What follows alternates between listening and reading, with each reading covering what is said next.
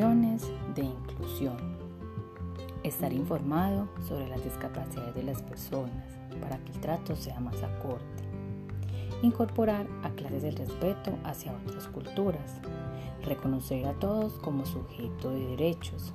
Estimular las capacidades y sus sentidos para promover una mejor comunicación y trabajo de las necesidades. Ser facilitador con cada una de las personas.